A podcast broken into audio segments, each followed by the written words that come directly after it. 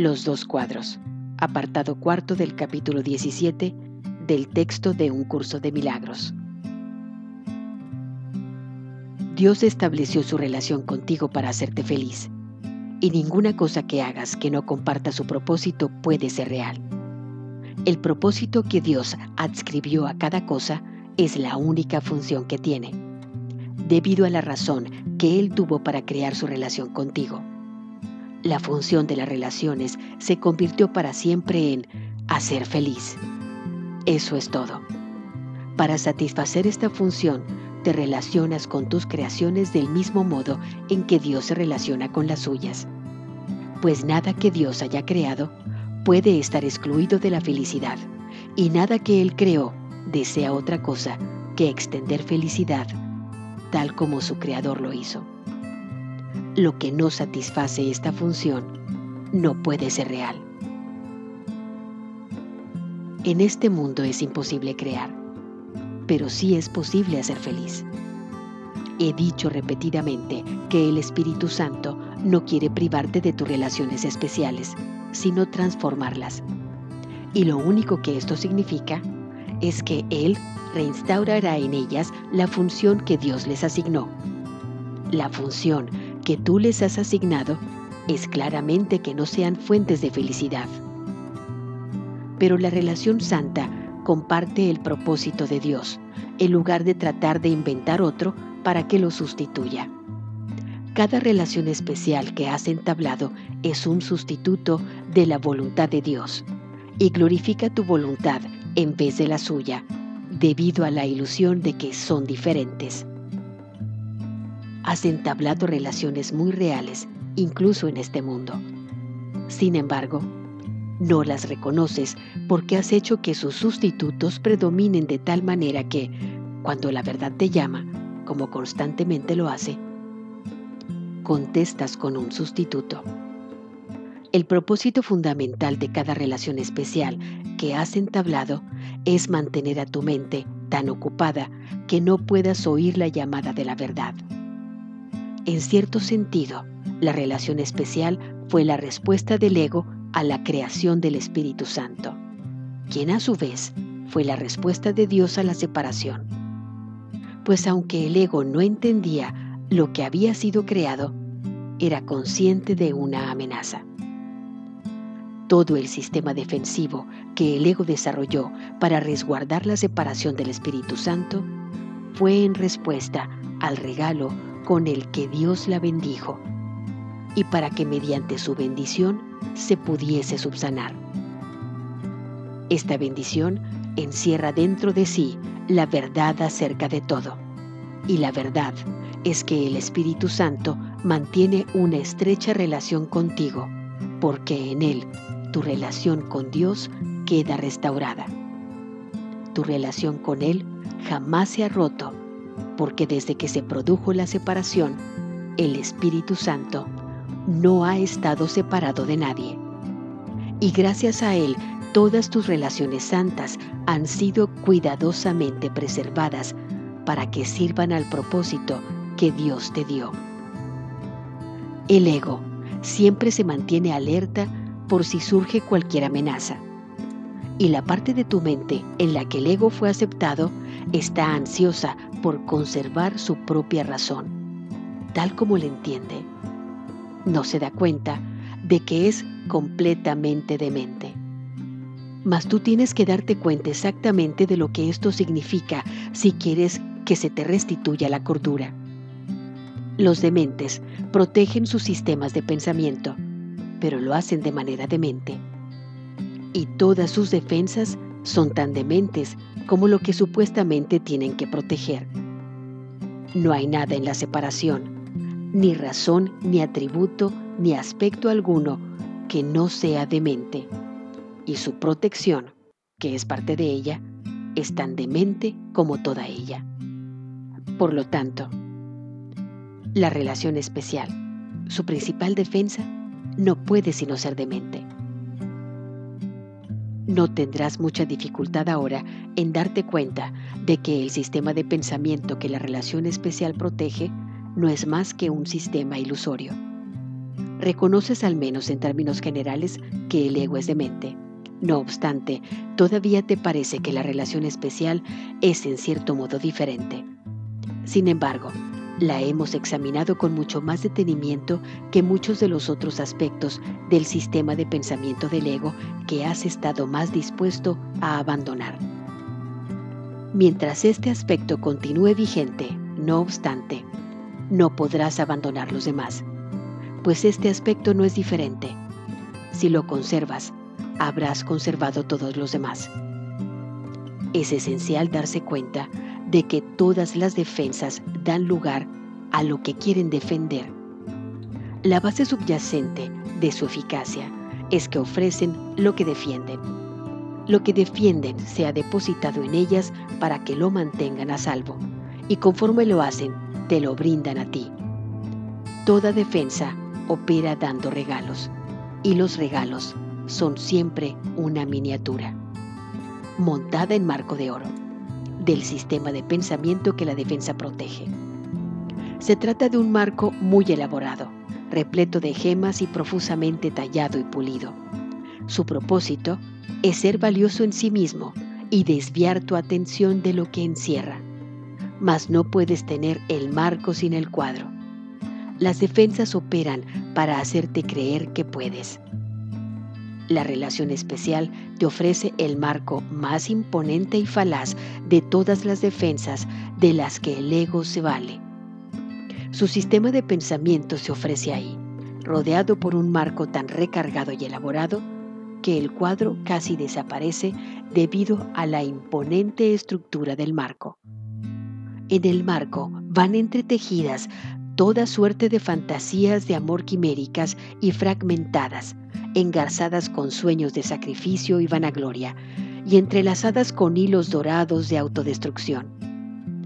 El brillo de la sangre resplandece como si de rubíes se tratase, y las lágrimas van talladas cual diamantes que refulgen tenuamente a la luz mortecina en la que se hace el ofrecimiento. Examina el cuadro. No dejes que el marco te distraiga. Este regalo se te ofrece para tu propia condenación y si lo aceptas, creerás estar condenado. No puedes conservar el marco sin el cuadro. Lo que valoras es el marco, pues en él no ves conflicto. No obstante, el marco no es más que la envoltura del regalo de conflicto. El marco no es regalo. No te dejes engañar por los aspectos más superficiales de este sistema de pensamiento, pues cada uno de ellos encierra dentro de sí todo el sistema, sin, sin, sin excluir nada. En este regalo rutilante habita la muerte no permitas que tu mirada se pose en los destellos hipnóticos del marco. Mira el cuadro y date cuenta de que lo que te ofrece es la muerte. Por eso es por lo que el instante santo es tan importante para la defensa de la verdad. La verdad en sí no necesita defensa, mas tú necesitas ser defendido contra tu aceptación del regalo de muerte. Cuando tú, que eres la verdad, aceptas una idea tan peligrosa para la verdad, la amenazas con su destrucción. Y ahora se te tiene que defender para poder conservarla intacta. El poder del cielo, el amor de Dios, las lágrimas de Cristo y la alegría de su Espíritu eterno son convocados para defenderte de tu propio ataque, pues los atacas al ser parte de ellos, y ellos tienen que salvarte, pues se aman a sí mismos. El instante santo es una miniatura del cielo, que se te envía desde el cielo. Es también un cuadro montado en un marco. Mas si aceptas este regalo, no verás el marco en absoluto, ya que el regalo solo puede aceptarse cuando estás dispuesto a poner toda tu atención en el cuadro. El instante santo es una miniatura de la eternidad. Es un cuadro de intemporalidad montado en un marco de tiempo. Si te concentras en el cuadro, te darás cuenta de que era únicamente el marco lo que te hacía pensar que era un cuadro. Sin el marco, el cuadro se ve como lo que representa. Pues de la misma manera en que todo el sistema de pensamiento del ego radica en sus regalos, del mismo modo el cielo en su totalidad radica en este instante, que se tomó prestado de la eternidad y se montó en el tiempo para ti. Se te ofrecen dos regalos. Cada uno de ellos es un todo en sí mismo y no puede ser aceptado parcialmente. Cada uno de ellos es un cuadro de todo lo que puedes tener, aunque desde una perspectiva muy diferente. No puedes comparar su valor comparando el cuadro de uno con el marco del otro. Debes comparar únicamente los cuadros, pues de otro modo, la comparación no tendría ningún sentido. Recuerda que el cuadro es lo que constituye el regalo y solo sobre esa base eres realmente libre de elegir. Contempla los cuadros. Contempla los dos. Uno es un cuadro diminuto, difícil de ver bajo las pesadas sombras de su enorme y desproporcionado marco. El otro tiene un marco liviano.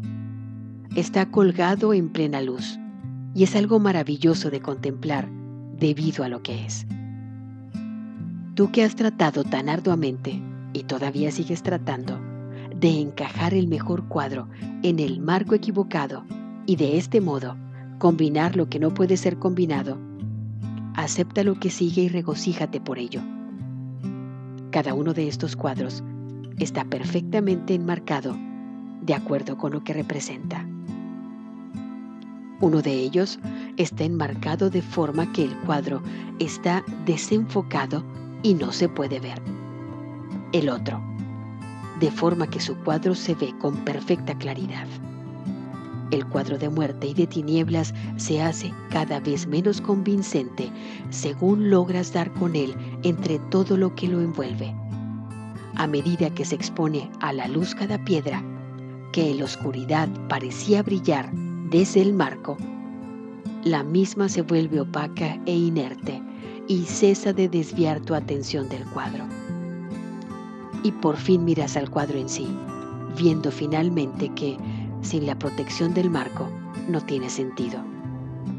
El otro cuadro tiene un marco muy liviano, pues el tiempo no puede contener a la eternidad. No hay nada en él que te pueda distraer.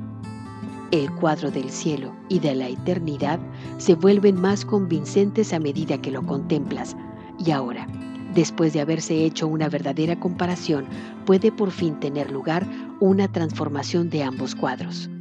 Y cada uno de ellos se le da el lugar que le corresponde una vez que se ve en relación con el otro.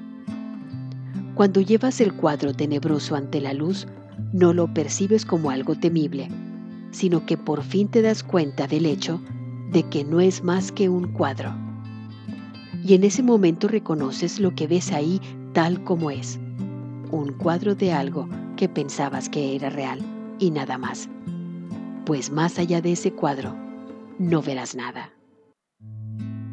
El cuadro de luz, en claro e inequívoco contraste, se transforma en lo que está más allá del cuadro. A medida que lo contemplas te das cuenta de que no es un cuadro, sino una realidad no se trata de una representación pictórica de un sistema de pensamiento, sino que es el pensamiento mismo. Lo que representa está ahí. El marco se desvanece suavemente y brota en ti el recuerdo de Dios, ofreciéndote toda la creación a cambio de tu insignificante cuadro, que no tenía ningún valor ni ningún significado.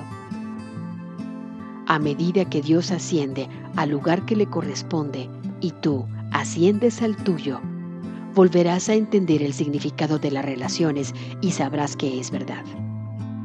Ascendemos juntos hasta el Padre en paz, permitiendo que adquiera predominancia en nuestras mentes. Todo se nos dará al darle a Él el poder y la gloria, y al no conservar ninguna ilusión con respecto a dónde se encuentran estos. Se encuentran en nosotros gracias a su predominio. Lo que Él ha dado es suyo. Resplandece en cada parte de Él, así como en la totalidad. La realidad de tu relación con Él radica en la relación que tenemos unos con otros.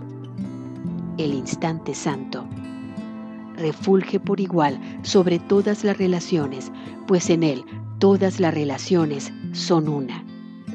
En el instante santo solo hay curación, ya completa y perfecta, pues Dios está en Él, y donde Él está, solo lo que es perfecto y completo puede estar.